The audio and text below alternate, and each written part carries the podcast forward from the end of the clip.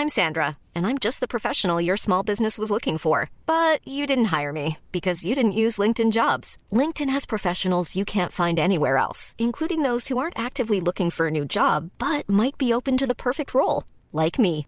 In a given month, over 70% of LinkedIn users don't visit other leading job sites. So if you're not looking on LinkedIn, you'll miss out on great candidates like Sandra. Start hiring professionals like a professional. Post your free job on linkedin.com/people today.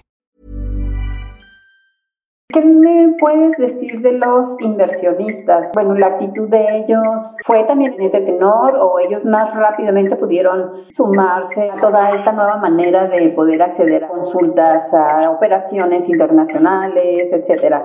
¿Cómo fue también la operación para ellos? Bueno, en se avanzó muchísimo en la operación remota, en la operación digital.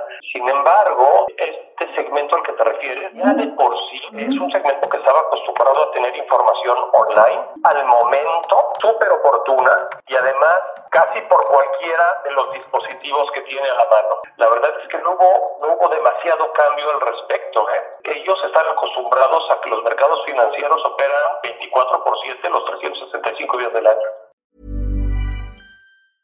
Mom deserves the best, and there's no better place to shop for Mother's Day than Whole Foods Market. They're your destination for unbeatable savings, from premium gifts to show-stopping flowers and irresistible desserts. Start by saving 33% with Prime on all body care and candles. Then get a 15-stem bunch of tulips for just $9.99 each with Prime. Round out Mom's menu with festive rosé, irresistible berry chantilly cake, and more special treats. Come celebrate Mother's Day at Whole Foods Market.